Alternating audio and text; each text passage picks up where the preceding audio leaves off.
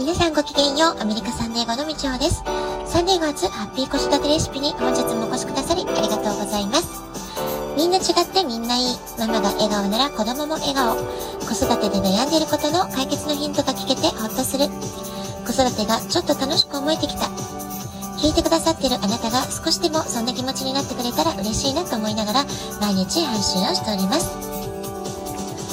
はい、今日は雨上がりの東京、とてもね、気持ちのいい青空が広がっています。東京ステイ8日目となりました。で先週ね、日本入りしてだんだん予定が詰まってきたので、えー、ちょっとね、昨日も配信ができなかったんですけれども、えー、満月のお話をするのをね、すっかり忘れていました。一昨日17日が天秤座満月でしたよね。そして、えー、アメリカの友人や仕事仲間からはこの日はハッピーイースターの挨拶が飛び交いました。イースターサンデーということでね、えー、本格的な春の到来をみんな、えー、祝福する、まあ、そういうね、祝日だったと思います。皆さん17日の天秤座満月はいかがお過ごしだったでしょうか？で私はね、この日、えお昼と午後と夜と3つ約束が入っていて、まあ、そのどれもがとても大切な、えー、出会いだったなと、まあ、そんな風に感じる時間を過ごすことができました。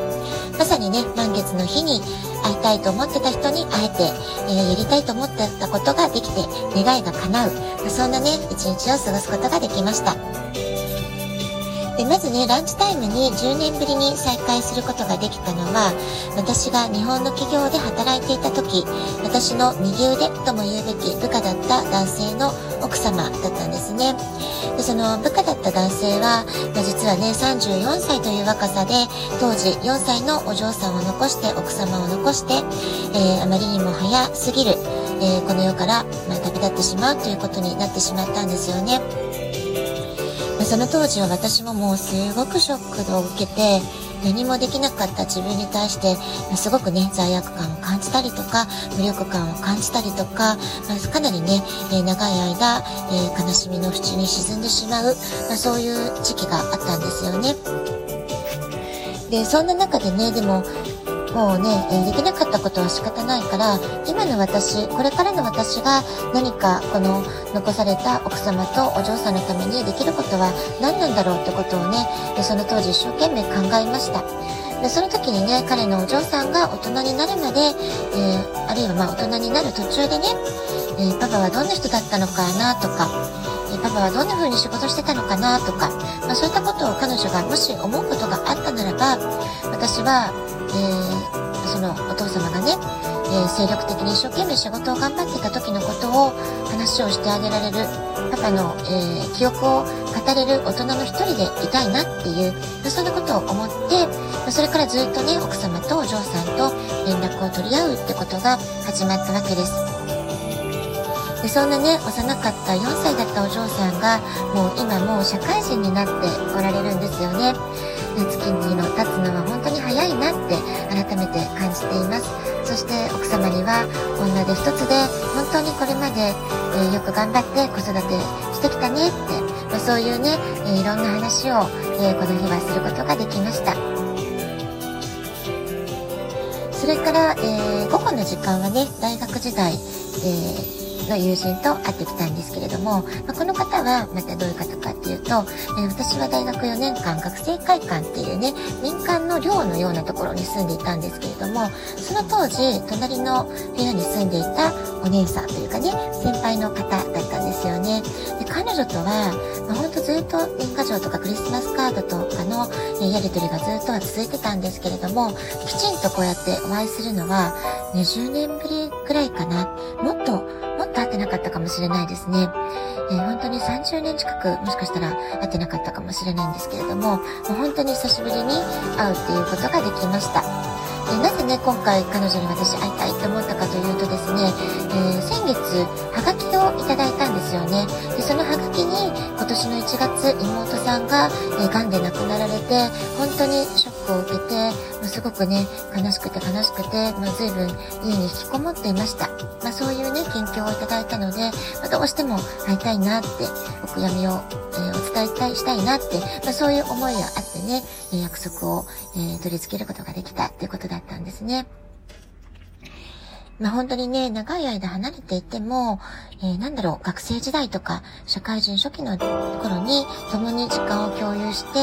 えー、すごく大切だなって思い合っていた人とは、まあこんな風にずっと離れていても、えー、実はね、心の絆っていうのは途切れることなく繋がっていられたんだなって、まあそんなことを感じることができた、まあ、とてもとても、なんていうのかな、優しい時間を過ごすことができたなって、まあそういう感覚がありました。で昼間の時間はねこんな風にずっとこう、えー、古くからの長い長い時を経てずっと途切れず大切な友人関係でいられた、まあ、そういうお二人にお会いすることができたんですけれども夜はねまた全く違う出会いというか、えー、自由が丘の隠れ家的なバーに私は一人で出かけたんですけれども、まあ、これはねなんでね、えー、そうやって一人で出かけたっていうとですね、えー、オンラインサロンプログレスの、え活動の一つということで出かけていったんですね。で今中田敦彦さんのオンラインサロンプログレスでは銀座に素敵なバーを作るぞっていうねそういう、えー、かっこいいプロジェクトが進行中なんですけれども、ま、その準備としてサロンメンバーのお二人が全くの素人からバーテンダーになる、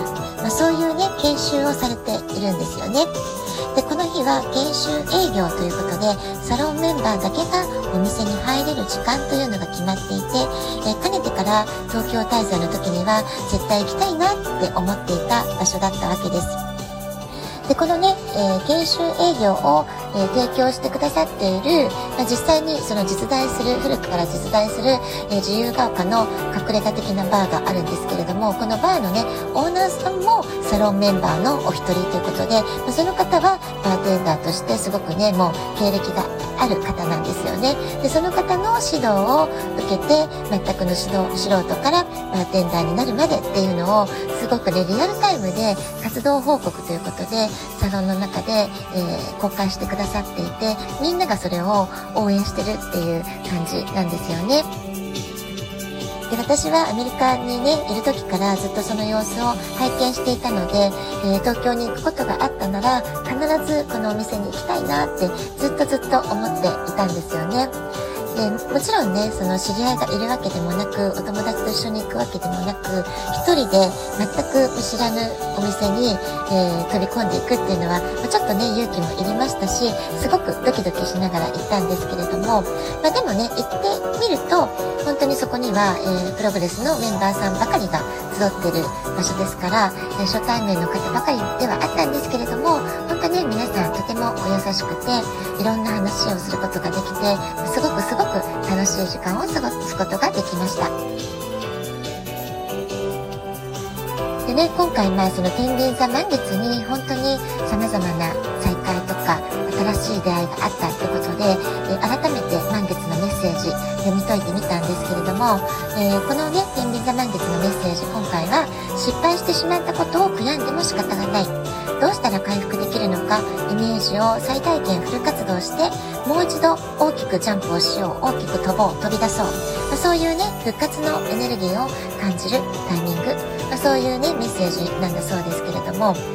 えー、これをね、私なりにこの日の体験をね、えー、通して紐解いて解釈してみますと、私と同世代の40代後半とか50代のお友達と話をしていますと皆さんねそれぞれにいろいろ悩んでたりするわけですよね、え思春期子育てに悩んでいたりパートナーシップの関係性に悩んでいたり、一見ね皆さん私から見るとね何不自由なく幸せそうだなって、ま、そんな風に思っていたりする方であっても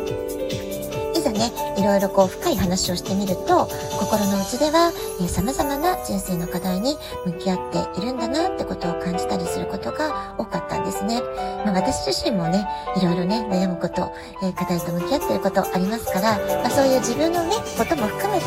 まあ、誰にとっても完璧な幸せっていうのは実はどこにもないんだなってことをね、いろいろ考えたりする時間でもありました。ま人はないものねだりだし、え、他人の芝生が青く見えるというのかな、なんかあの人素敵だなとかいいなとか私もよくね思うんですけれどもでもねいざそういった方と話してみてもいろいろ皆さんね、えー、課題と向き合ってる自分の人生の課題と向き合ってるんだなってこともあります。皆さんね何かしらの不足感っていうものを感じながらそれを埋めるために日々頑張ってるっていうことなのかもしれないなっていうふうにも思います。私にとっての今回の満月17日は古い友人との絆を再確認して新しい出会いもたくさんあって過去と未来が交わって今そしてここに私はいるんだな、そういうことを確認した、えとても不思議な時空の中にいた感じがしました皆さんはどんな満月だったでしょうか？では今日はこの辺で今日も素敵なお時間をお過ごしくださいごきげんよう、以上でした。さようなら。